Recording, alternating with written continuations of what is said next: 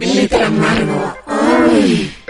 Bienvenidas, bienvenidos, bienvenidos a Glitter Amargo. Estamos en un episodio más muy interesante. Frida Revoltulet, ¿cómo estás? Hola Lenca Feral, bienvenidos a todos aquí en Glitter Amargo que estamos preparando hay cosillas porque pues como sería la carta de el mundo en el tarot, estamos así justamente cerrando ciclos, iniciando nuevas cosas y todo en pro de poder seguir creciendo a Lenca, así que ya les estaremos avisando qué cosillas vienen pues en nuestras cuentas, en el podcast y demás, prepárense, pero hoy queremos dedicar a una escritora, bueno yo buscando en español casi no encontré muchísima información, vi más en inglés y en francés y bueno, sí tiene sus razones obviamente, pero siento que en, español se queda muy superficial la información que hay de, de ella, así que esperemos que este programa pueda tener un poco más de profundidad, ¿no? Eh, justamente al estar viendo textos en su idioma original, en fin, cosas que ahí con Alenka también hemos explorado. Alenka, ¿de quién hablamos? Hablamos de Anaís Nin, Frida. Anaís Nin, esta mujer eh, controversial, con una vida súper interesante, súper locochona. Me gusta la complejidad de este personaje y hoy vamos a abordarla desde todos estos ángulos. Justo eh, me atrae mucho esta idea de, persona, de presentar con cosas increíbles y maravillosas y con cosas también bastante oscuras que demuestran que sí, que somos seres muy complejos y que también está difícil juzgar. Y bueno, entonces pongamos otra vez eh, sobre la mesa esta cuestión de juzgar eh, a las personas por su obra o por su vida o un poco por las dos o qué, o qué onda, ¿no? Eh, esta es una escritora que es muy conocida por sus relatos eróticos más que cualquier otra cosa, eh, también por sus diarios que son muy hermosos, era una, una escritora que tenía toda esta escuela del surrealismo francés, em, pero pues sí, es conocida por ser la, una de las primeras mujeres, si no es que la primera mujer en publicar relatos eróticos. Es muy interesante, Anaís. Nació en Francia en 1903, es de padres cubano-españoles y pasó parte de su infancia en Francia, parte de su infancia en Nueva York. Su mamá era una cantante cubana de ascendencia holandesa, danesa, digo danesa, francesa. Su papá era este músico cubano de familia española. El papá de Anaís se casa con ella, ella tiene, son tres, eh, tres hijos. El papá de Anaís se casa con la mamá porque es una heredera y vive con ella 10 años y cuando se acaba el dinero se va y la deja. La deja con los niños, algo que cuenta mucho Anaís de cuando era pequeña, es que su papá eh, la trataba con mucho amor, era muy devoto a ella cuando era muy chiquita. Y conforme empezó a crecer ella, seis, siete años, le decía que era la niñita fea. Y para todo era como la niñita fea. Entonces Anaí siempre quería quedar bien con su papá, quería, eh, le escribía cartas, le bailaba, le, hacía, le cantaba canciones y su papá siempre la trataba un poco como una mosquita, tratando de quitársela de encima, Frida. Que bueno, yo no soy psicóloga ni nada de esto, ¿no? Pero hay una de las teorías dentro de estas corrientes del psicoanálisis y demás del complejo de Electra, ¿no? Así como el complejo de Edipo. Y bueno, esto está presente, eh, digo, más allá de esa teoría, es conocido que en algunas personas no es que sea una eh, cuestión que a todas aplique, a todas aplique, pero en una situación donde justamente cuando se es pequeño, pequeña, se tiene una fijación, ¿no? Hacia, hacia los padres y hacia querer agradarles, complacerles, y si no se puede con eso, queda pues ahí hacia el futuro también un, un estigma, un mar, una marca de nunca ser suficiente, ¿no? Entonces eso también genera eh, estas cuestiones de inseguridad, eh, en fin, que pues ahora tenemos como adultos que si nos encontramos en eso, pues tener que también enfrentarlas para no, lo que hacemos en otros programas, ¿no? Para no echarle la culpa solamente a mis padres tuvieron la culpa, ¿no? Sino, o cómo fue la familia de, pues es el contexto que nos tocó vivir y más bien en mi vida, en mi presente, tengo que irlo trabajando para poder, este, también, porque es muy difícil, ¿no? Alenka es muy pesado, está, y tú lo dijiste en el programa pasado, es muy difícil complacer y pues es lo que no queremos, ¿no? ¿Por qué queremos complacer a una mirada patriarcal, sea ejercida en un cuerpo feminizado o en un cuerpo masculinizado? ¿Por qué les queremos complacer si más bien eso nos está afectando demasiado, ¿no? Entonces creo que esto también lo vivió ella en Ice Nin, ya nos dirás después también lo que su etapa adulta tuvo que ver con su padre, pero, pero sin duda eh, algo había de eso, ¿no? Y más que él, pues, la, o sea, aunque era pequeña, pero más bien como que mucho tiempo la estuvo infantilizando. De estarla infantilizando, se va, los abandona y a ella le queda siempre como esta idea del papá, ¿no? O sea, de que el papá, de idealizarlo. Eso es lo que la detona a escribir, a empezar a escribir un diario a los 11 años, que no dejó de escribir por 60 años. Free. A donde fuera y viera lo que viera, Anaí siempre volvía a su diario a revivir, eh, a, revivir lo que le había sucedido de una manera eh, muy elocuente y muy interesante. Todo empezó con una carta a su papá, ¿no? Ese diario. Y algo que es interesante es que menciona en una parte que estaba haciendo su primera comunión y que cuando le estaba besando los pies al Cristo, le emocionaba pensar que realmente ella sentía que le estaba besando los pies a su papá. ¿No? Entonces empieza como esta obsesión desde esta edad con su papá, esta necesidad de escribir, que también es a veces lo que nos salva, ¿no? Para todas las personas que, que escriben, y igual es algo que platicamos en el episodio de salud mental sobre la importancia de escribir. Y, bueno, pues crece, a los 19 años eh, se casa con el banquero Hugh Wheeler y se van a vivir a París juntos, porque ahí lo mandan para allá. En una entrevista que estaba mirando, dice Anaís que para ella, pues su primer viaje así muy importante y, relevante en su vida, pues fue justamente migrar de Europa a América. Para ella fue muy emocionante, ¿no? Y, y al llegar a Estados Unidos, ella empieza a escribir justamente estas cartas que tú indicas, cartas a su padre, sin entender mucho, pues, como cuando eres pequeña, ¿no? Esta separación de los padres. Y la mamá le decía, pues es que la verdad nunca le van a llegar, tus cartas nunca le van a llegar, pierdes el tiempo, se van a perder en el envío, está muy difícil que lleguen. Mejor guárdalas, verlas guardando y velas guardando, ¿no? Como forma de diario. Y ella fue como de, ah, y eh, fue que inició pues justamente un, pues primero en modo de cartas y ya después se aventó pues todos los años de que implicó su diario, ¿no? 60 años de escribir ininterrumpidamente, wow, la verdad es que eso me parece muy, muy cabrón, muy admirable. Eh, y... ¿Tú, Ale, escribías diarios? ¿Escribes diario? Sí, sí, pero por épocas. Me encanta, pero se me olvida. O sea, sí me trae mucha paz, pero híjole, está muy cabrón como realmente a veces hay cosas que nos traen mucha paz, que nos hacen sentir muy bien y aún así nos cuesta mucho trabajo como que ser constantes con ellas, ¿no? Sí. Pues así diarios de y que eran diario, diario, diario y que tengo en mis cuadernos todavía, pues sí, pero fue la primaria, secundaria, prepa incluso, universidad intenté seguir ese ritmo, pero pues no se fue. Y realmente ahora tengo ahí mis diarios que más bien son anecdotarios, o sea, de repente si pasa algo lo escribo, pero no es que esté diario completamente, ¿no? También el emocional, ese funciona, como lo mencionamos en otro capítulo, ese me funciona bastante bien, pero tiene ahí como algo más funcional justamente, ¿no? No, no, no, no un sentido de narrativa o, o de extenderse ampliamente. Entonces, pues así como con ese rigor, ña. Pero qué bello es. Sí, la verdad, eh, ella sí, ella sí tenía ese rigor y ella sí podía eh, hacerlo tanto que es así que si tú buscas comprar los libros de los diarios de Anaïs Nin, Free son volúmenes tras volúmenes tras volúmenes, o sea, está muy cabrón, o sea, es obra de muchísimo tiempo leerlos. Y, y bueno, ella empezó a escribir justamente porque llegó a París y dice que al principio le pareció una ciudad muy promiscua, le sacó un poco de onda, esta, como, como lo liberales que eran por allá, y empezó a tomar clases de baile y empezó a leer a D.H. Lawrence y pues se, aburría un poco siendo como la esposa de este banquero, acomodada, le iba bien, empezó a ir a ciertas fiestas, te digo, leyó, leyó al D.H. Lawrence y eso la inspiró muchísimo para empezar a escribir. Y entonces empezó a escribir primero un ensayo sobre D.H. Lawrence y de ahí ya se soltó a escribir más cosas. Digo, eso, lo de su diario fue una constante, pero ya como de decir, voy a ser escritora, esto es a lo que me quiero dedicar. Y bueno, mientras ella estuvo allá, se, relacionó con gente muy interesante, eh, conoció a Henry Miller, Antonin Artaud, Otto Rank, Em, Dalí, em, entre muchas otras. A toda la corriente del psicoanálisis, justamente.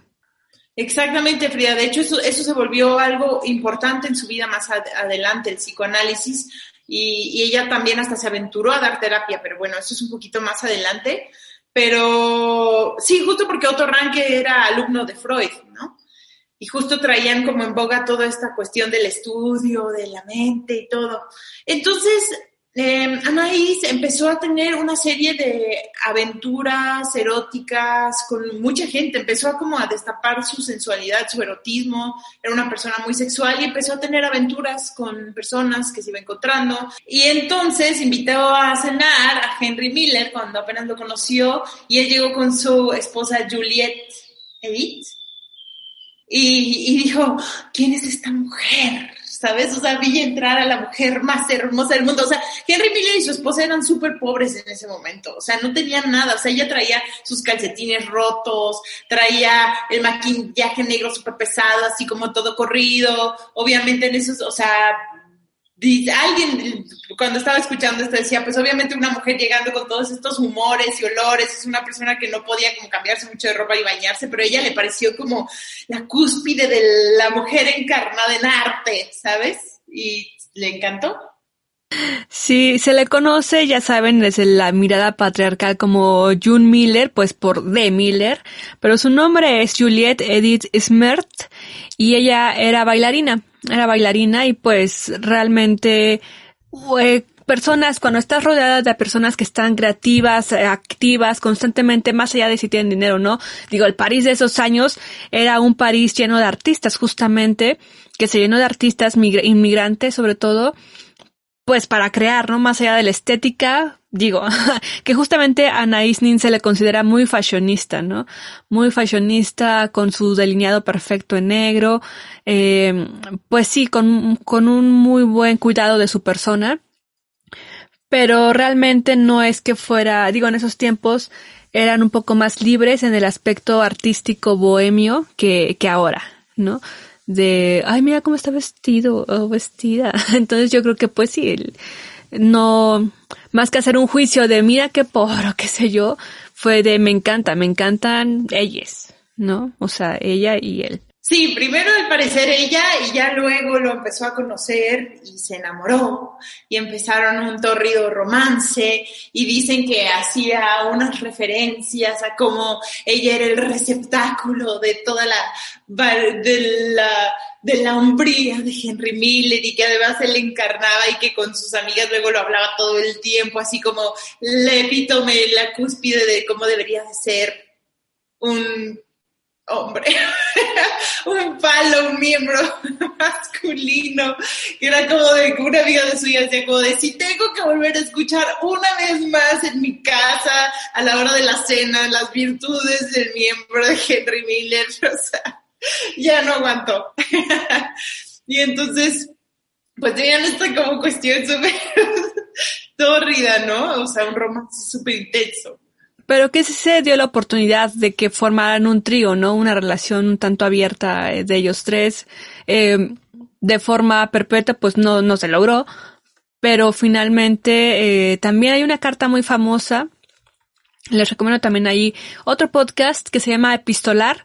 Y ahí viene también con un, en voz de un actor profesional, obviamente, este, eh, narrada esta carta, ¿no? Esta carta de despedida, de despedida, pero realmente siguieron su comunicación despuesito.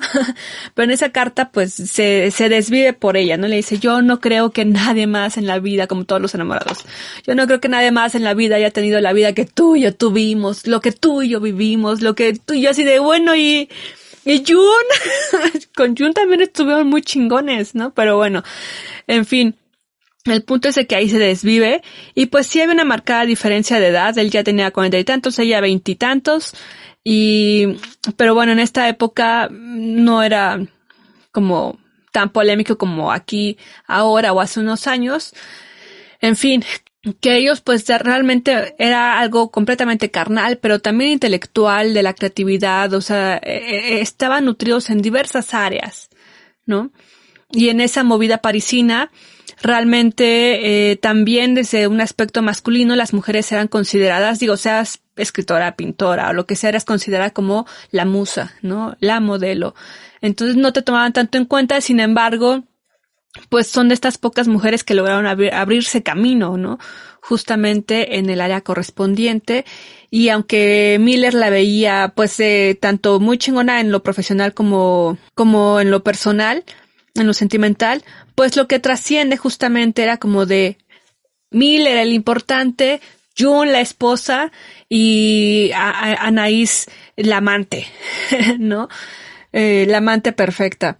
Entonces, pues bueno, justamente hoy queremos, pues como ya se ha dado en varias décadas en el mundo, pues dar esta nueva, esta vindicta, esta venganza eh, intelectual, esta, este retraer, retraer, digo, este renacer o reencontrarnos, eh, rescatar a estas grandes mujeres que pues abrieron camino, abrieron camino en sus campos particulares para no ser tomadas nada más como las amantes, ¿no? O las propiedades de fulanito de tal. Sí, de hecho en ese momento Henry estaba, como les mencionaba, muy, muy quebrado y tenía una fama de ser muy vividor, de aprovecharse mucho de las personas y como de vivir a través de las personas. Entonces, en esa época, eh, Anaís era de regalarle su máquina de escribir sabiendo que, que ella se iba a quedar sin máquina de escribir en ese momento, ¿no? Y era como de, de ayudarle en todo y comprarle todo. Y así él era con muchas personas. Y algo que es curioso es que en esa época ella y Henry Miller empezaron a escribir eh, relatos eróticos para venderlos que les pagaban por, a un coleccionista privado que les pagaban por un dólar la hoja. Y entonces ella decía, o sea, ella no lo necesitaba porque ella estaba con Hugo, pero era así como de, si, si Henry, esta es una cita, dice, si Henry tenía una, una deuda médica por 100 dólares, yo escribía 100 páginas, ¿sabes? Entonces, estos relatos que se publicaron mucho tiempo después, en ese momento ya le daban mucha vergüenza, era como de, no, o sea, eso nada más lo hago para, para ayudar a Henry, ¿no? se volvieron relatos que publicó después. También en ese momento, pues comenzó a tener como, como, como un amante eh, con el que se iba en, con el dinero de Hugo había comprado un, botecito que se supone que iba a tener como una escapatoria súper romántica ella y su amante en el bote y ella toda emocionada, cuando en realidad era un bote súper madreado, lleno de goteras. Él ni se quería subir, algo así de que ella planteaba, planteaba en su mente como, y escribía en su diario como que iba a ser algo así súper idílico, terminaba siendo algo súper así como su fantasía versus realidad, ¿no? Expectativas, realidad. Y, y, pues así estuvo, estuvo eh, teniendo muchas experiencias sexuales eh, en ese momento, lo que muchos llaman promiscuidad a la hora de describir esta situación. Em, a las espaldas de su esposo, que a mí me da la impresión de que él siempre sabía de estas cosas, ¿sabes? O sea, se daba cuenta, no creo que va a ser tan fácil que te vayas en un bote con tu amante y también tu esposo no se vaya a dar cuenta. Y este, pero era como, la quería muchísimo y la apoyaba en todo y como que quería estar con ella, ¿no? Pese a todo. Y ella siempre hablaba sobre todas estas experiencias sexuales muy descriptivamente en sus diarios, ¿no? Y su papá siempre fue una referencia muy importante para ella. Eh, y curiosamente lo volvió a ver muchos años después, cuando él tenía, él tenía 55 y ella tenía 33. Se volvieron a encontrar y, y, se dicen que se vieron como muy reflejados el uno en el otro, ¿no? Así como que él se vio a él mismo en ella, ella se vio a sí misma en él, ella tenía esta necesidad de probar a su papá que ella era digna de ser querida y era una mujer que tenía pues sí esta necesidad eh, sexual que dicen que en ese momento era muy excesiva, un poco como hacia lo que podría ser ser ninfómana, ¿sabes? O sea, esta, esta cuestión de no poder dejar de tener relaciones sexuales con muchas personas. Y pues empezó a tener un, un relación incestuosa, un romance con su papá. Dice que describe mucho ese momento donde se encuentra con él y le ponen los brazos alrededor y ve su boca y lo quiere besar, pero al mismo tiempo siente este terror de decir como de, ¿qué estoy haciendo? O sea, esto no puede ser, pero al mismo tiempo todo el fuego por dentro de querer hacerlo, ¿no? O sea, yo creo que ya así como de mi sopa, yo digo de, de querer probarse a sí misma y tiene una relación con su papá que ella describe tal cual como si fuera amor y también describe como, y esto es una cita, una pasión que no podía ser negada. Entonces empieza esta relación con su papá que dura seis meses, Free. Y, y después de seis meses ella termina este romance con su papá y lo abandona, termina abandonando al hombre que la abandonó, ¿sabes? Un poco como, como cerrando ese ciclo. Algo que me gustaría como aportar es que también justo antes de esto, ella estaba yendo a psicoanálisis porque le, gustaba analizarse a sí misma a la hora de escribir en su diario, porque sí, justo los diarios también son una gran manera de analizarte a ti mismo cuando ves cómo escribes las cosas después pero también quería ser psicoanalizada. Entonces ahí fue cuando fue con otro rank y otro psicoanalista para pues para ver qué onda con lo que estaba pasando. O sea, al, parecer sí era de alguna manera un problema, ¿no? Esto fue justo antes de lo de su papá. Sí tenía este problema de, de, obsesión con, con tener que, que, seducir hombres, ¿no? Como manifestación de su propio padre, como queriendo buscar al padre en estos hombres. Y, y, algo que pasó fue que los, los, mismos psicoanalistas se dejaron seducir por ella, ¿sabes? Ella los seducía, pero algo que, que, que hacían una observación eh, en algo que leía respecto a ella, dijeron, una amiga suya dijo, a mí me enojó mucho eso, ¿sabes? Me enojó mucho porque pinches psicoanalistas se aprovecharon de alguna manera, ¿sabes? O sea, de ver que ella, ella tenía este problema y en vez de ayudarla, pues él les hizo más fácil decir, ay, pues mira, pues yo también, a mí también me va a tocar. Claro, y que por eso ahora es tan importante lo que hacemos la difusión, ¿no? De si vas a buscar algún apoyo, asesoría, eh, lo que sea psicológico, psiquiátrico, médico, en cualquier ámbito de la medicina o de la salud, y te consideras, eh, o bueno, no quieres una violencia o al menos esta mirada desde el patriarcado, es importante que investigues el perfil de la persona, ¿no? Justamente para que no vayas a una terapia donde te van a querer mm, terapiar bajo los estigmas y paradigmas y, dogmas del patriarcado, donde, ay, pues es que tú, eh, ¿qué estás haciendo mal tú, no? Tú tienes que aguantarle, o qué sé yo, cosas así, ¿no? También esta cuestión de la ninfomanía, pues es, es muy relativa. Sería bueno tener un programa de eso, con una de nuestras especialistas, porque también tiene muchos estigmas eh, eh, el mencionar esto, ¿no? O sea, ser ninfómana, qué significa, qué implica, porque las personas que sufren de ninfomanía realmente no es algo como de, ay, qué rico, ¿no? O, o sea, lo sufren, lo sufren, es, es imposible la vida, porque se vuelve pues justamente una patología, ¿no? Entonces sería interesante y justamente cómo es de que desde la clínica la catalogaban a ella como promiscua y se aprovechaban también de, ay, bueno, no, ya que estamos en terapia, no quieres aquí un rapidín, o sea, qué sé yo, ¿no? O sea, justamente cualquier cosa lejos de la práctica profesional y que pues ella en el sistema que también estaba viviendo en el, en la época eh, cultural que estaba viviendo, pues también e-, era algo como que lo dejaba fluir, ¿no? Sin poder ver mucho qué estaba pasando realmente. Pero sin embargo, sus textos son parte de esta literatura feminista, ¿no? Y digamos empoderada, no me gusta esa palabra, pero bueno, eh, ¿cómo explicarlo mejor?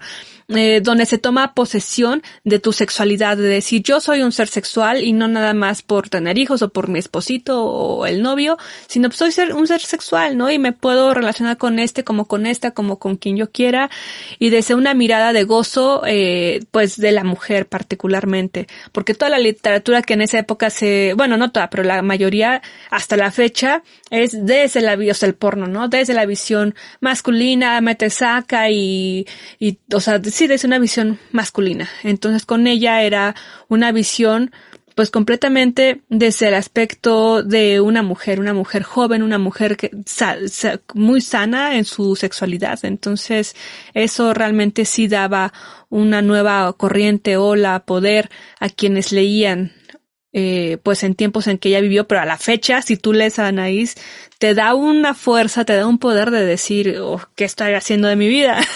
¿No? En, varios aspectos, pues. Sí, eso es interesante, Frida, porque no sabemos si también este, todas estas observaciones son bajo esa óptica eh, patriarcal y, de juicio eh, por su condición, o si también, en parte, creo que también en parte tenía un problema. O sea, creo que de verdad ella en parte eh, tenía un poco este problema muy ligado a la cuestión con su papá, de utilizar el sexo de esta manera, ¿no? O sea, también, bueno, todos tenemos distintas adicciones, supongo. Claro, y eso sí, es, te digo, sería muy bueno tener ese tema para con un especialista después, porque justamente hay casos históricos, ¿no? Lucrecia Borja también, de acuerdo a la forma en que su padre, este papa, ¿no? Este, que se metió, o sea, que fue pues de los principales corruptos, ¿no? Dentro de los papados, pero bueno, ¿qué papá? Yo creo que no, así como cualquier político. Pero bueno, él obligó, sabiendo cómo funciona este aspecto justamente que le funciona a todos los hombres patriarcal, y más en esa época fue de, las mujeres son muy débiles en sus sentimientos, o sea, por ahí les das, ¿no? Entonces, la, la primera persona con la que se tiene que acostar mi hija es con su hermano, porque así solamente lo, se va a aprender sentimentalmente y emocionalmente de él, ¿no? Si se acuesta con otro pendeje, pues no me conviene a mí, ¿no? Entonces hizo que tuvieran relaciones sexuales Lucrecia, la menor, con su hermano, y de ahí, pues, realmente le funcionó el plan, porque, y a partir de la, educación que le, que le dieron a Lucrecia, que era una ficha de cambio, era como, pues, sí, era una ficha de cambio político, de te acuestas con este, ahora te casas con este. Entonces, ella en su normalidad aprendió a relacionarse a través del sexo, ¿no? A través de la sensualidad, del erotismo, de su cuerpo y de la sexualidad este, con personas, sobre todo con hombres, para alcanzar cosas, ¿no? De esto es lo que yo tengo, esto es lo que yo valgo por mi, por mi físico, mi sexo, mi poder, este, y es lo, así como consigo cosas para mi papá, para mi familia, para mí, ¿no? Bueno, para mí en última instancia, porque sí fue un proceso ahí como de coco wash, de, y que era inevitable en su forma ya, ¿no? De, de ser, es como de, pues es que así, o sea, ya tengo 30 años o qué sé yo, 25 y es la única forma en que yo me he podido relacionar, no conozco otra. Entonces eso claro que sí afecta psicológicamente, emocionalmente. Y, y eso pasa con, con muchas mujeres, también actualmente con mujeres que en su infancia fueron violentadas sexualmente de alguna u otra forma, acosadas este, por sus familiares, por sus padres, eh, o figuras masculinas cercanas, es que también aprenden a relacionarse posteriormente eh, solamente mediante la sexualidad, eh, no por una libre elección, sino justamente por un condicionamiento desde pequeñes y como hay algo movido, ¿no? digo, me gustaría hablarlo esto mejor con una profesional para poder explayarnos en el tema, pero sí yo les recomiendo en este sentido ver mucho la serie de Las Aparicio, de Argos. Creo que ahorita la están retransmitiendo en televisión abierta, pero si no también la encontrarán en plataformas, porque justamente uno de los capítulos eh, importantes de esa serie es justamente donde se habla de este relacionarse solamente a través del sexo por una condición eh, de violencia en la infancia, ¿no? Entonces es, es interesante ese aspecto. Sí, y, y entonces en el caso de Anaís, yo creo que pues sí, todos encontramos distintas maneras para lidiar con nuestra realidad, ¿no? Y, lo que pasó con ella es que un año después del suceso con su papá, cuando tenía 34 años, tuvo el primero de muchos abortos. Eh, no estaba segura de quién era el papá, podría ser Henry, podría ser su esposo, podría ser su amante Gonzalo. Y ella eh, siempre decía que ya iba a terminar el embarazo y dejó que avanzara mucho, ¿sabes? O sea, decía, voy a tomar tales píldoras y voy a tomar este, voy a tomar estas hierbas y ahora voy a tomarme este té y voy a tomarme lo otro, pero no se sabe si realmente lo hacía o no lo hacía. Y dejó que su embarazo avanzara mucho. Eh, llegó que, dejó que su, avanzara, que su embarazo avanzara hasta los seis o siete meses. Y, y escribió lo siguiente, dice, me siento en el estudio, en la oscuridad, hablando con mi hijo no deberías ser arrojado a este mundo negro en el que hasta las más grandes felicidades están tintadas con dolor, en el que somos esclavos a fuerzas materiales. Se movió, dio vueltas, tan lleno de energía mi hijo. Hubiera sido mejor que te alejaras, que te hubieras quedado lejos de la tierra, en la inconsciencia, en los paraísos de no ser. Mi pequeño aún no nacido, tú eres el futuro. Preferiría vivir con hombres en el presente no con extensiones futuras de mí misma en el futuro.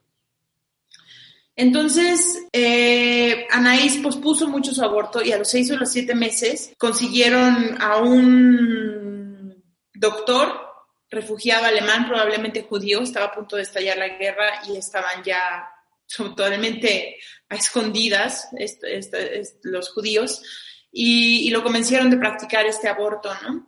y ella tiene un recuento muy claro de lo que fue ese aborto, de cómo, de una manera muy teatral, habla de cómo estaba perfectamente maquillada, de cómo sentía como su cuerpo, eh, que le decían empuja y contrae, y, de cómo le, sacaron al, bebé, ¿no?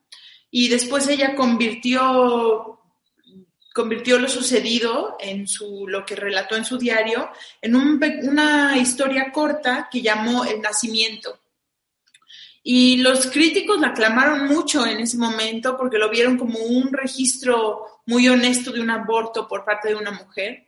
No estuvo, no, estuvo muy claro en lo que investigué si la gente, si sabían a cuánto tiempo había tenido su aborto Anaís. No sé, a mí me causó, me cruzó un poco los cables, ¿sabes? O sea, escuchar que había tenido un aborto pues tan, a un momento tan avanzado cuando ya era un, cuando ya podía haber nacido, ¿sabes? O sea, cuando que se haya aplazado tanto, pero bueno, uno no, no, experimenta en cabeza ajena.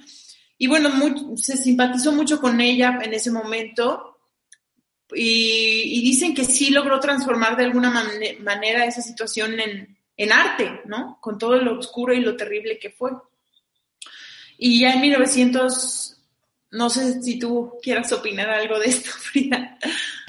Sí, bueno, es que ahí solamente me recuerda cuando yo era, iba en la secundaria que tenía, según yo, una postura muy clara de, de la, bueno, en la primera creo que yo estaba en contra del aborto, eh, y digo en la primera pues porque habían temas ahí que te llegaban y yo decía, no, no. Entonces yo no sé si ustedes o a qué edad ustedes empezaron a discutir temas sobre el aborto o les llegaban esas noticias, ¿no? De eh, que pasaban estas situaciones.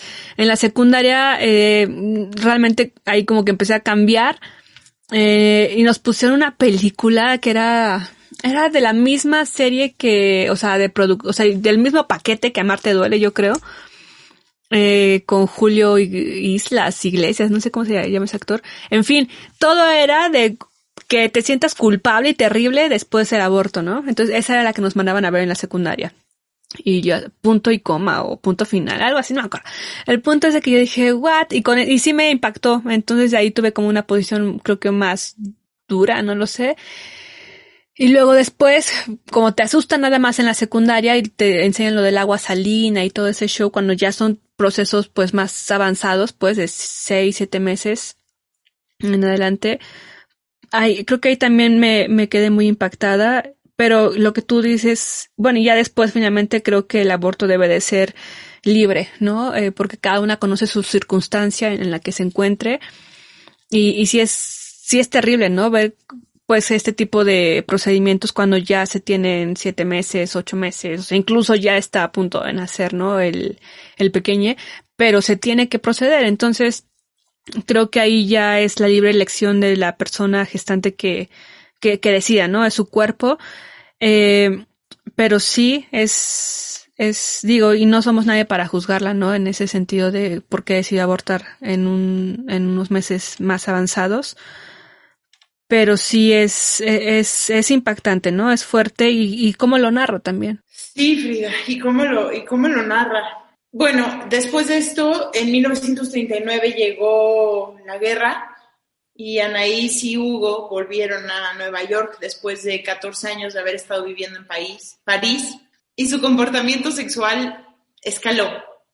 Dicen que llegaba a tener relaciones con tres o cuatro personas al día y aún así tenía las fuerzas para llegar a su casa a relatarlo todo en su diario, a tener esto. O sea, hay quien dice hay un testimonio de una conocida suya que dice que le decía así como que pasaban por un taller mecánico y dice, sí, yo tengo, ves todos esos hombres, yo tengo relaciones sexuales con todos ellos, o sea, me relaciono sexualmente con todos ellos. No sabemos si esto es la típica chisma de la puritana o si tal vez sí era así, o sea, no lo sabemos, no lo sabemos. Yo no, no creo que tendría nada de malo hacerlo, pero es interesante también esta cuestión, ¿no? Como de, de tener esta necesidad tan cabrona Claro, o de querer trolear a unos cuantes eh, asustades, ¿no? Así como de, ay, mira, yo a todos esto ya. Nada más para que te quedes así de, ay, por Diosito, por Diosito chanto. ¿Quién sabe? Bien por ahí.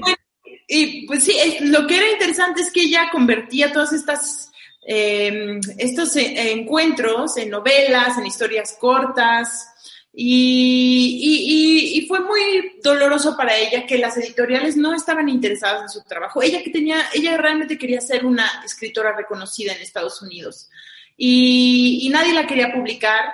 Y le daba mucha envidia ver que había hombres como Gore Vidal que se les publicaba en automático y a la primera y ella nadie la quería publicar. En esa época todo en Estados Unidos era muy Hemingway, muy realismo, y ella tenía otra escuela y pues no la querían publicar. Y entonces estaba tan determinada en ser publicada que compró su propia prensa, claro que con el amigo de Hugo, una pequeña prensa, y empezó una imprenta, y empezó a, a, promocionar y publicar su propio trabajo y, algunos, y el de algunos de sus amigos. Y dicen que imprimir era muchísimo trabajo, que a veces se quedaba hasta 12 horas imprimiendo y, y, que entonces cada libro que imprimía era una labor de amor extraordinaria. Y, y, pues Hugo, que era muy devoto de ella, era el que estaba financiando esta operación. Eh, se me hace muy interesante que, que, que tomara en sus manos publicar sus obras. Es algo que me recuerda un poco a Virginia Woolf, que también hizo su propia imprenta para poder publicar los libros y los de su esposo. Eh, ellos ambos lo hacían, es más una labor muy hermosa. Por esa época se enamoró de un hombre que conoció en un elevador, que era un joven actor sin trabajo que se llamaba Rupert Paul. Y entonces se conocieron, dicen que, dice que se vieron, que casualmente el destino los puso juntos porque los dos iban a la misma fiesta, y entonces que llegaron a la fiesta y que se quedaron hablando los dos juntos, una esquina, en una esquina. Eh, él era muchos años menor que ella y que todos, él decía, todos estaban muy celosos porque todos querían hablar con Anaís, pero yo la tenía para mí acaparado en una esquina. Y entonces eh, empezaron a tener un romance y él le dijo, vete conmigo, te voy a enseñar cómo es Estados Unidos realmente, voy a ir a California, ¿no quieres venir conmigo? Vamos en un road trip tú y yo en un paseo de coche. Y ella así de, sí, o sea, eso se me hace muy loco, como ella podía, o sea, se iba así, no le importaba, eso estaba muy, muy chingón. Y entonces, eh, o sea, chingón por un lado y también está medio feo que engañara a su esposo de esa manera. No sé qué acuerdos tenían ellos, eso es algo, pero se pone aún más loca esta situación. El punto es que se fueron de viaje y a muchos les sorprendió porque él era muy diferente a todas las personas con las que se rodeaban ahí, o sea, él estaba, ella se rodeaba de muchos artistas e intelectuales y este era como un, un vato mucho más básico, mucho más de bosque, mucho más tranquis pero, pero se enamoraron. Y ella decía justamente, cuando le preguntaron así, oye, ¿qué, eso te hace raro estar en una relación con alguien que no es un artista como tú? Y ella puso, en una relación no puede haber dos artistas. Y si tiene que haber una, prefiero ser yo. Entonces... Ay, qué fuerte, no estoy de acuerdo. Digo, yo creo que para los egos de una persona creativa, tal vez, este, pues ahí haya pleito, pero yo creo que se puede convivir muy bien, ¿no? quién sabe, quién sabe. No, también, pero bueno, ve, ve, por ejemplo, Einstein también, o sea, hay muchas historias de banda que no, o sea, como que es como, es como si dos genios del mismo nivel, o sea, fuera una competencia. Que bueno, no, luego dediquemos un programa a lo de Einstein, porque eso también es algo que nos hace pasar muchos corajes. Del, del poco reconocimiento, que el casi nulo reconocimiento que se le ha dado a Mileva Marik, su primera esposa, por toda su aportación al trabajo de Einstein y a la teoría de la relatividad. Pero ese es otro tema, lo hablaremos después. Se prefirió casar con su prima, que no tenía nada que ver, y a costa de, de Mileva en muchos aspectos. Pero bueno, entonces empezaron esta relación y Hugo hasta le construyó una pequeña casita sencilla y austera en California para convencerla de que dejara a Hugo y se fuera a vivir con él. Y entonces, después de mucho insistirle, ella le dijo, sí, está bien, me voy contigo. Pero ¿qué hizo Anaís? Que empezó a vivir seis semanas en Los Ángeles con Rupert, con su nuevo amor, y se iba seis semanas a Nueva York a vivir con Hugo, su amor, el, el, el, hombre con el que estaba casado desde que tenía 19 años, y no les decía a ninguno de los dos. O sea, dicen que era como un hilo de mentiras súper extenso que se tenía que entramar, porque era pedirle a un chingo de gente, a todos sus amigos tenían que mentir por ella, y que hasta tenía una cajita que decía mentiras, donde tenía cartitas, o sea, tarjetas anotadas para poder decir, estaba yo con tal a tal hora, tal día, estaba con tal a tal hora en tal lugar, y entonces era como toda una red de gente que tenía que echarse un montón de, de cosas para encubrir esta situación de que estaba seis semanas con uno, seis semanas con otro. ¿Y sabes cuánto tiempo duró esta situación, Frida? ¿Saben cuánto tiempo duró esta situación? 20 años. No lo creo, no lo creo, no lo creo. Yo creo que sí, o sea, obviamente Hugo sabía qué pedo. Sí, Sí, o sea, él siempre supo qué pedo, yo creo, pero la amaba, la amaba muy cabrón. Entonces era muy, muy curioso porque ella vivía seis semanas en este departamento de lujo en Nueva York con su esposo el banquero y seis semanas en esta casita mucho más sencilla con su otro amor y que tenía amigos que literal iban a visitarla con Hugo a su casa y eran como una, esta pareja de viejitos súper amorosos que se querían un buen, o sea, de personas eh, mayores y, que luego lo iban a visitar a California y se veía mucho más joven, traía otra vibra totalmente, se transformaba en otra persona, ¿sabes? Como viviendo estos, estos dos lados, o sea, y ella decía que ella llamaba esto su trapecio de costa a costa, el estar yendo de seis semanas a seis, seis semanas. Y bueno, Rupert sí creía, o al menos es lo que dicen, que ella se había divorciado y siempre le decía, cásate conmigo, cásate conmigo. Y en 1955 ella aceptó. Obviamente la boda no iba a ser válida porque ella ya estaba casada, pero aceptó. Y entonces ella vivía en esta, en esta especie de bigamia no, tal vez no, no consensuada realmente, Frida. ¿Cómo ves?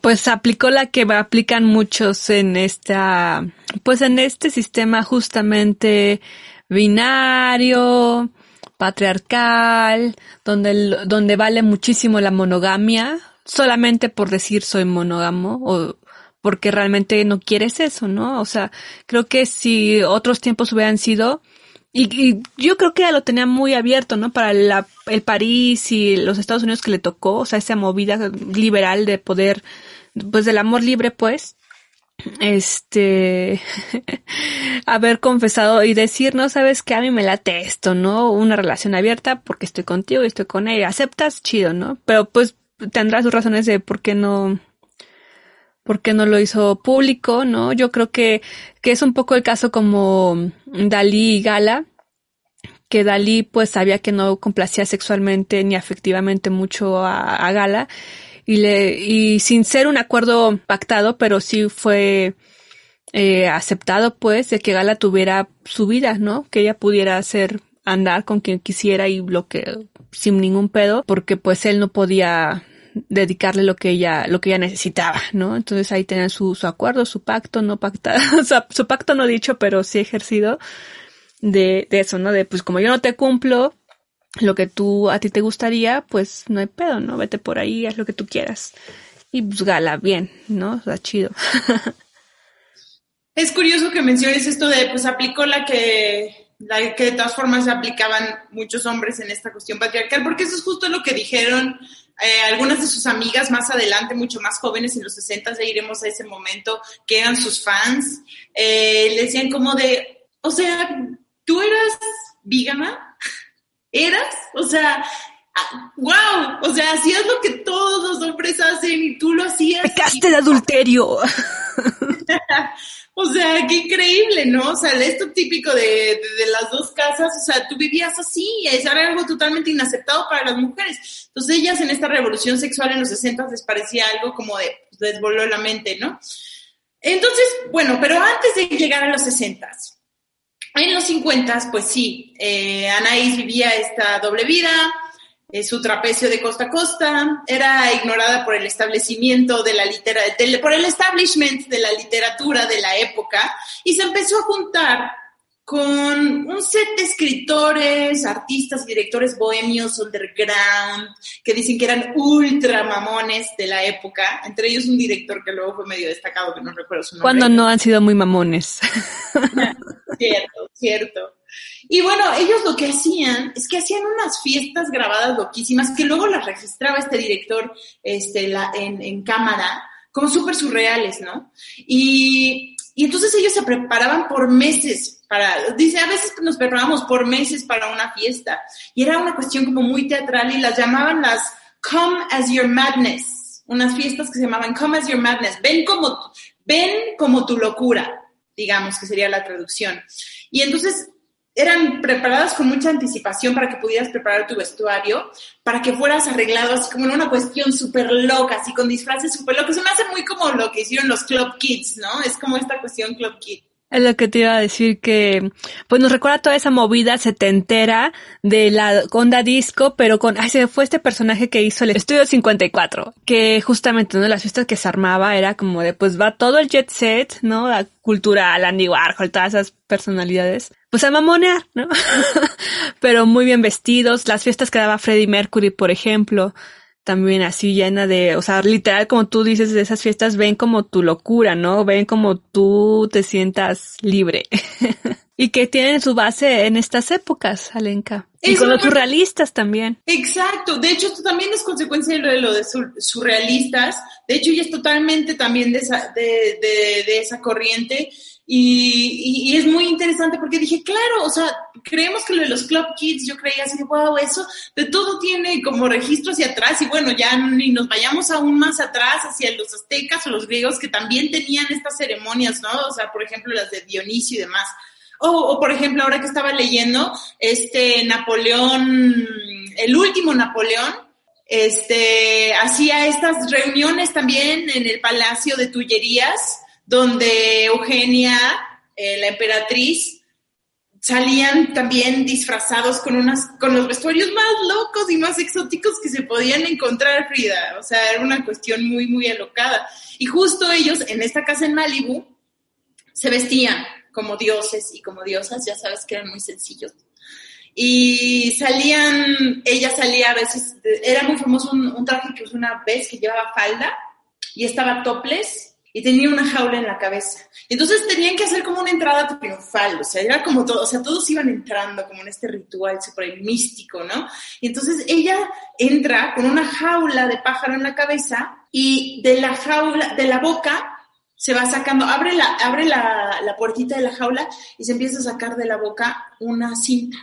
Y en la cinta venían escritas varias frases así como misteriosas. Y entonces empezaba a cortarlas randomly y se las empezaba a entregar a los a los invitados para que, o sea, y ya veías que te había tocado ahí. Ay, me encanta, yo quiero hacer una fiesta así, vamos a hacerla cuando esto acabe. Sí, Alenka.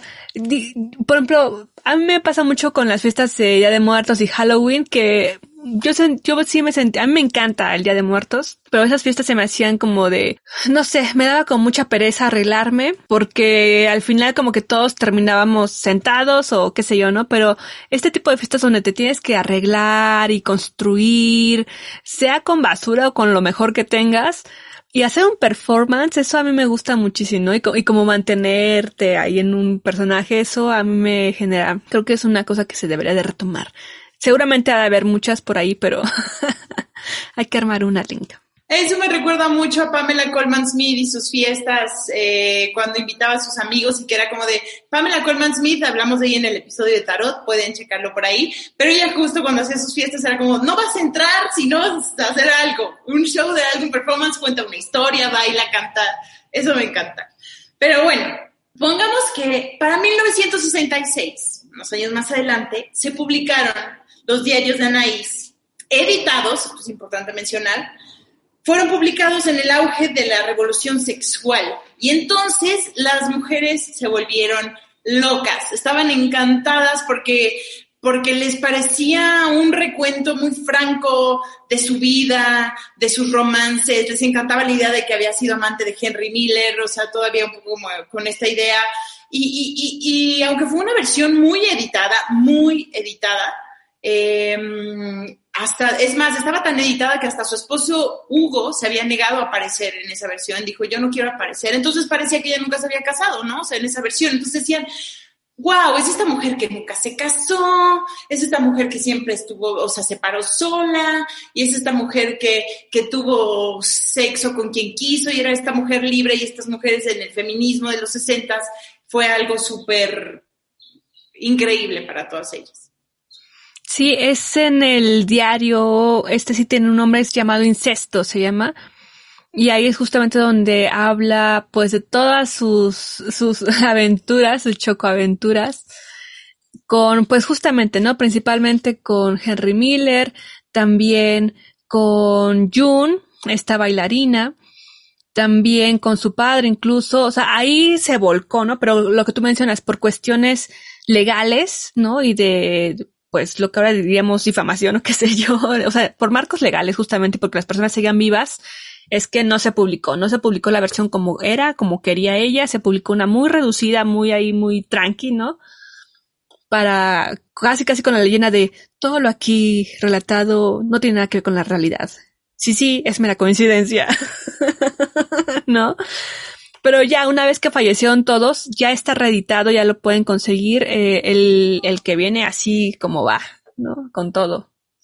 Sí, y lo que, o sea, antes de que todavía se editara el, el, que ya va como va, eh, pues justo, se editó este primero y entonces ya por fin a los 63 años se convirtió en esta escritora famosa, que es lo que ella quería, reconocida, y pues tenía, es, las mujeres de verdad estaban muy inspiradas por, por ella, eh, se volvió casi una figura de culto, se llamaban a ellas mismas las hijas de Anaís o las ninis, y ella entonces daba conferencias, y había todas estas mujeres hermosas, ves los videos y la ves a ella, esta mujer mayor hablando con todas estas morras sentadas en el pasto, super hippies preciosos, este, escuchándola, ¿no? Hablar como sobre su vida. Y algo que, que escuché que mencionaba una de estas morras mucho más adelante, eh, que también creo que era una visión patriarcal, porque eh, en una de estas fuentes, pues son ya viejas, ¿no? O sea, ya deben de tener 20, 30 años. Eh, justamente mencionaba como de, lo curioso es que nosotras nos fuimos por esta idea fantástica de que, de que, de que ella era una mujer que pudo, o sea, algo que era muy muy, muy especial para ellos era la idea de pensar, esta fue una mujer que pudo hacer todo esto, que pudo tener todo este, todas estas aventuras eróticas, que pudo tener esta sexualidad desbordada y que no tuvo consecuencias negativas. Porque algo que siempre pasa en la historia es que te pintan, ah, pero es que si eres la mala, lo que te va a pasar, ¿no? claro, termina en feminicidio. Sí, y te vas a quedar sola y te vas a, o termina el feminicidio por un lado o te vas a quedar absolutamente sola y nadie te va a querer. Y... Te va a castigar Dios por andar haciendo esas cosas. Entonces para ellas fue muy revelador poder tener como esta perspectiva de decir, ah, o sea, se puede, se puede ser así de libre, ¿no? Eh, una de ellas sí decía como de, bueno, pero tampoco habló de las consecuencias, o sea, muchos nos fuimos por la idea de que ella había sido esta mujer súper libre que nunca había dependido de ningún hombre, cuando en realidad sí había sido una mujer que siempre había contado con el apoyo de otros hombres, entonces muchas de nosotras pues nos fuimos con esa idea y nos quedamos completamente solas más adelante. Pero bueno, creo que no tenían estas conversaciones en ese feminismo sobre sobre estas otras formas de amor, ¿no? O sea, creo que también todavía había esta forma de amor romántico muy convencional y la idea de entender que no necesariamente tienes que estar con alguien, ¿no? Para ser feliz y que hay muchas otras formas de tejer afectos y amores como entre, pues, la gente que quieres, ¿no? O sea, entre tus amistades, entre tu familia, bla, bla, bla. Pero se me hizo muy interesante que diera ahí esta nota así como de, no nos advirtió que ella sí tenía un hombre que la tuviera. ella sí tenía un sugar daddy. Ay. Eso es, otro tema, ¿eh? Alenca, los sugars y las baby, este, sugars y babies, ¿no? Digo sugar daddy y sugar babies, porque es un temazo también. Sí, sí, lo es. discutir. Sí, sí lo es. Y también tiene como Sí, pues sí. Eh, eh, sí, sí. Pero, es que se fue el hilo? Ah, sí, te iba a decir que entonces eh, ella fue muy conocida porque en ese momento también se publicaron estos relatos eróticos que ella escribió en los 40 que les conté hace rato que escribía para pagar las cuentas de Henry Miller, de a dólar por página. Pues salieron esos relatos, Little Birds y Delta de Venus, son, y, pues justo los escribió para un coleccionista privado que le decía, esta es una cita así de, más porno y menos poesía, ¿no? y entonces, este, pues eh, estaban como escritos de esta manera, los publicaron, y sí tenía esta estructura de porno masculino, ¿no? De historia pornográfica masculina, pero las descripciones y el lenguaje eran muy florido, eran los suyos, y estos son los relatos eróticos escritos por una mujer que les digo que ella fue de las primeras mujeres en hacerlo y también Anaís es muy conocida por eso. Y entonces para algunas feministas, cuando esto sucedió, era como, para algunas dijeron, ay, qué chingón, qué liberador, y otras decían, no, es que eres muy tradicional, ¿no? Entonces, eh, y también hubo como esta crítica por otra parte de las feministas, como de juzgarla por, por eso, como decir, pero no entender que pues de otra época es otro contexto, no sé. Y, también el fin de, esas, de esos relatos. Ella nunca hubiera querido que se publicaran esos relatos muchos años antes y tal vez con el tiempo dijo, bueno, ya que salgan, ¿no? Pero no era algo que ella dijera, puta, esto es lo que quiero que me represente. Claro. Hay uno, hay un compilado que se llama Pájaros de Fuego, justamente que, que reúne 13 relatos eróticos que se abordan desde una óptica pues eh, femenina, pues por ser de eh, bajo la pluma de una mujer de Anaïs Nin. Sin embargo, como lo mencionas, en varios de ellos se siente una, se siente pues esa, esa búsqueda de, de que el lector objetivo es un público tal vez masculino. Sin embargo, de alguna forma le da una vuelta, hay ahí un subtexto y, y texto literal de denuncia, de, de ironía, de criticar, de decir, a ver, esto, yo ya les conté esto, pero, pero realmente, o sea, dejan una interrogante tal vez, ¿no? Por ejemplo, ahí tiene varios cuentos, bueno, son relatos en los cuales eh, uno que ahorita tengo en la mente más fresco, es justamente el de un exhibicionista, bueno, un hombre que al orinar, por ejemplo, le gusta andar viendo ahí a chicas, a niñas, ¿no? Pero también ve a otros vecinos que hacen lo mismo y, y al final es como, y al final es yo estaba orinando en un árbol o algo así y veo como unas chicas se encuentran frente a mí, ven mi pene y se asustan y se van como pájaros volando, ¿no? Entonces, pues también saca de onda tal vez, si hay que beberlo ahí con unas pincillas, pero al final tiene, yo sí, yo creo que sí tiene ahí un, un sentido de ironía justamente, ¿no? O de, o de no quedarnos en la superficie de, ay, mira lo que escribió, sino de, de buscarle, ¿no? De poder analizar, de poder discutir y de poder abrir el diálogo de qué es realmente lo que estaba diciendo. O sea, estaba ensalzando la figura de un tipo exhibicionista y que le gusta masturbarse con menores de edad con colegialas o, o, o qué pex, ¿no? O sea, que de qué nos está queriendo decir.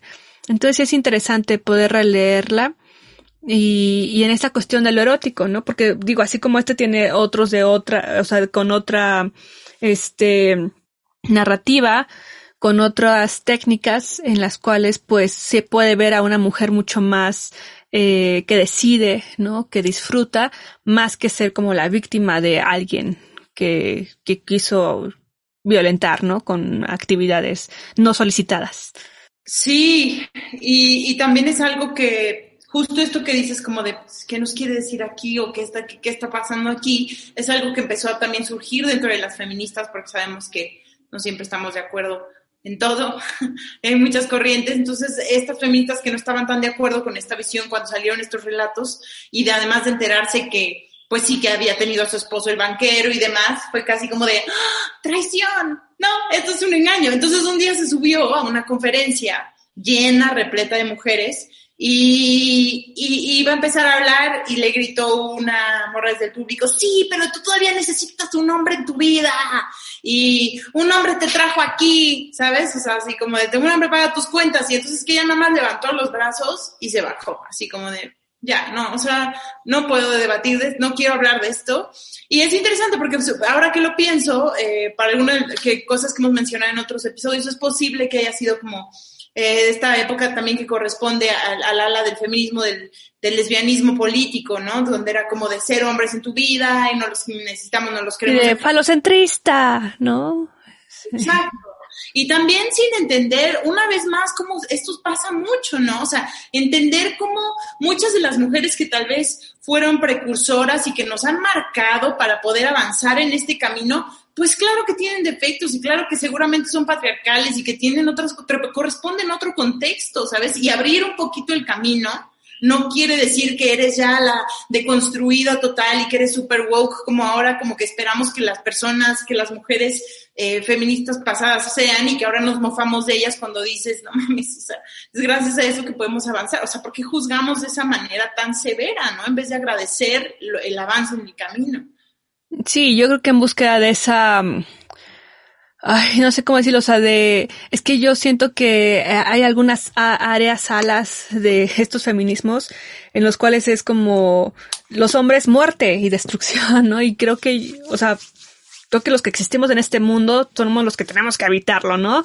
Son muchas especies, hay este, y con, y con ellas, con ellas vivimos, con ellas vivimos. Entonces yo no creo que sea una cuestión de, de hacer un campamento, ¿no? En el cual se recluya a los hombres y se les extermine o por ende se les odie. Obviamente que hay una deuda histórica y un sentimiento cuando, o sea, tú vas por la calle y ves a un vato venir hacia ti, un vato completamente, este, heteronormado y, y sí, muchas veces te abres, ¿no? Te vas a la trasera o pasas como más, eh, no sé, tu, tu cuerpo cambia, tu sentir.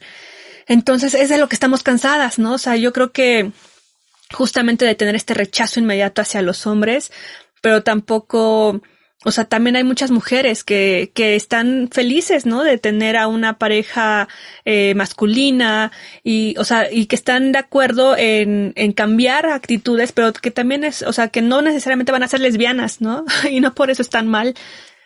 ¿No? Digo, caemos en estas cosas, por ejemplo, yo veía en una preparatoria de la UNAM, donde una chica, su, su pareja es una chica trans, y las, bueno, no, todavía no tenía ese cambio de sexo, pero la, algunas compañeras de otras áreas del feminismo en la misma prepa le decían falocentrista y la golpeaban. La golpeaban por andar con un hombre. Y es como de, pero es que no es un hombre, o sea, es una chica y yo ando con ella más allá de lo que haya entre sus piernas, ¿no? O sea, ¿por qué, qué, qué, qué pedo, no? Porque, y me golpean y me violentan por ser falocentrista, o sea, en su criterio, ¿qué, qué onda, no? Y creo que es donde no debemos de caer, ¿no? En esos discursos de, discursos y, y, y ejercer el odio. Sí, entender de dónde venimos y hacia dónde vamos y también agradecer todos estos puentes que se han ido creados, de pronto sin decir así como de, pues es que a mí me ha tocado mucho como escuchar así de, sí, pero esta, este, esa feminista vieja ya tiene ideas que no, o sea, hay que entender las cosas en su contexto, o sea, también Anaïs Nin nació en 1903. ¿no? No es lo mismo que ser una morra, no solo por la época, sino lo que significó ser una morra que fueras adolescente en 1960 es universos así de, salto cuántico de, espacio, ¿no? Entre las mentalidades, por las revoluciones em, sexuales y que, sucedieron en esa época, ¿no? Este, por el despertar que hubo en ese momento. Entonces, o sea, creo que esas cosas son muy importantes también de tomar en cuenta. Claro, y los privilegios que se llegan a tener, pues, pues ni modo, o sea, por, más que yo diga, pues es que tú eres súper privilegiada, mejor cállate, es como que, o sea, pues no, ¿de qué va, no? o sea, porque tengo privilegios, ya no puedo hablar, no puedo participar, no puedo, tampoco tengo una historia. Tal vez tengo una historia menos cruenta en un aspecto como el que tú has tenido, pero tengo mi propia historia y ese es el caso de esta mujer. Tal vez ella tuvo sus privilegios de poder ser, este, pues patrocinada, ¿no? Eh, en lo que ella deseara, pero no, o sea, pero finalmente también aportó a una comunidad. O sea, es lo que mencionábamos en otros programas también, ¿no? El privilegio que tengas, pues úsalo, úsalo para, para cosas de provecho más que para pura, digo, también disfrutar, ¿no? Pero, pero si podemos usar eh, con provecho, eh, productivo, eh, sí, ser productivas con el privilegio mucho o poco que tengamos, pues hay que hacerlo, ¿no? Y Anaís fue muy productiva, lo fue y creo que vivió una vida eh, bastante interesante, no, podrán, no podremos decir que vivió una vida aburrida, ¿no? No podremos decir que no experimentó, que era algo que ella le importaba mucho y era una de las razones por la que escribía en su diario y casi que la vida y su diario eran, se retroalimentaban, ¿sabes? O sea, casi que vivía le gustaba experimentar cosas para poder llegar a anotarlas en su diario y luego de su diario poder volver a la vida y, y, dejar ese registro, ¿no? Entonces ella realmente sí tenía como este, este interés por esta vida apasionada y la verdad es un ejemplo, es curioso porque lo hablábamos en el, en el episodio de Tina Modotti, ¿no? Que terminó también de una manera muy distinta, teniendo una vida también muy apasionada y Anaís tuvo la fortuna de vivir una vida bastante bastante chingona, ¿no? O sea, bastante buena y terminar bastante bien. O sea, murió en 1977 de cáncer cervical después de, de, una, de una batalla con él, pero pero habiendo vivido una vida bastante plena y feliz con sus dos parejas. Eh, después de que, de, que murió, su, su, pareja más joven, Rupert, Rupert Paul, quería publicar los, eh, las, los diarios inéditos de Anaís, pero se esperó hasta que muriera Hugo, que era el esposo de Anaís, para publicarlo, ¿no? Justamente pues no sé si por respeto o por no meterse en pedos. Yo quiero que empezar por respeto, pero no, no sabemos. Pues por todo un poco, ¿no? Digo, ya alguien fallecido no va a regresar a, a, decirte que por qué diciendo esas cosas sí. Hay quien decía que Anaís no hubiera querido que se revelaran eh, tantas cuestiones íntimas de su vida, por ejemplo, como la relación con su papá y demás. Hay quien dice que, bueno, Rupert dice que ella sí quería que se publicaran, que ella quería que se publicara esto después de su muerte. Y hay quien dice, híjole, a mí no me pareció que se publicaran estas cosas cuando todavía varias de las personas implicadas estaban vivas. Em, lo que sí se sabe es que estos diarios, algo que tienen de controversial, estas nuevas versiones inéditas, bueno, nuevas entre comillas, es que Anaís las trabajó y las retrabajó y las retrabajó. Entonces dicen, o sea, más que realmente un diario tal cual, es en parte una novela, ¿no? Y hay quien dice como de, pues está lleno de máscaras y de mentiras y de proyecciones de lo que Anaís le hubiera gustado ser. Pero hay quienes son cercanos a ellas que dicen, yo la conocí, fuimos amigas mucho tiempo y para nada, o sea, Anaís era como se muestra aquí en los diarios, ¿no? Entonces eso se me hace también como, como un detalle interesante, pero también es como esta película de The Big Fish, ¿no? Es como mi reflexión final. Tu vida es tan interesante como la quieras contar. Escuchaba en un podcast el otro día que decía eh, un vato y me pareció muy hermoso así de, realmente yo soy un cuenta historias porque de morro cuando llegaba en las noches con mis hermanos a que nos contáramos cómo nos había ido en las fiestas, porque tenemos muchos hermanos, tu noche realmente era tan chingona como la supieras contar. Y es así, o sea, creo que tu vida es tan chingona como la sepas contar. Mi papá siempre también dice algo que es muy bonito, que es como que, que cosas, cosas chingonas y excepcionales nos pasan a todos, el chiste es que sepas cómo contarlo, ¿no? Que sepas contar cómo, te, cómo fue ese momento, esa anécdota de cuando fuiste a comprar las tortillas y te topaste con tal. Claro, pues ahí es la diferencia de, pues vivir, ¿no? Tu día a día a a crear una historia, ¿no? Porque pues sí, a todos nos pasan cosas, pero ¿dónde está el ojo para decir, ah, mira, hoy pasó esto, ¿no? Que pasa mucho en Instagram, digo, no con todas, pero después, pero yo lo veo contigo, ¿no? Que vas por la calle, vas por ahí y de repente vas contando una historia con las imágenes que te vas encontrando, ¿no? Y es como, es así. Mi maestro de antropología me decía, un antropólogo de verdad o un historiador, lo que ustedes quieran ser, pero que quieran contar historias, tienen su libreta de la pompa, la libreta nalga, que va en el metro donde sa la sacan y cómo mira, cómo va, hacia dónde va, cómo camina, cómo va vestido, de qué estarán chismeando esas dos personas que están ahí, ¿no? Dice, somos bien chismosos y libreta nalga para anotar todo.